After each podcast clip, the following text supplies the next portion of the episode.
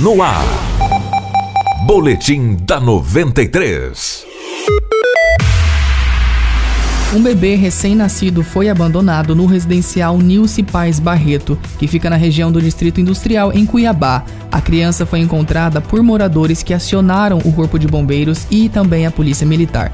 A ocorrência foi registrada às 8h40 da manhã de ontem e os policiais ainda investigam quem são os pais que abandonaram o bebê. De acordo com o relato do boletim de ocorrência, moradores informaram que encontraram a criança dentro de uma caixa e o corpo estava coberto de formigas. A criança foi encaminhada para a UPA do Pascoal Ramos e foi atendida pelos médicos. O conselho tutelar também foi acionado para tomar as medidas cabíveis. A ocorrência foi registrada pelo 24º Batalhão da Polícia Militar e do 1 Comando Regional da capital. Esse foi o Boletim da 93, outras notícias ao longo da nossa programação. Boletim da 93.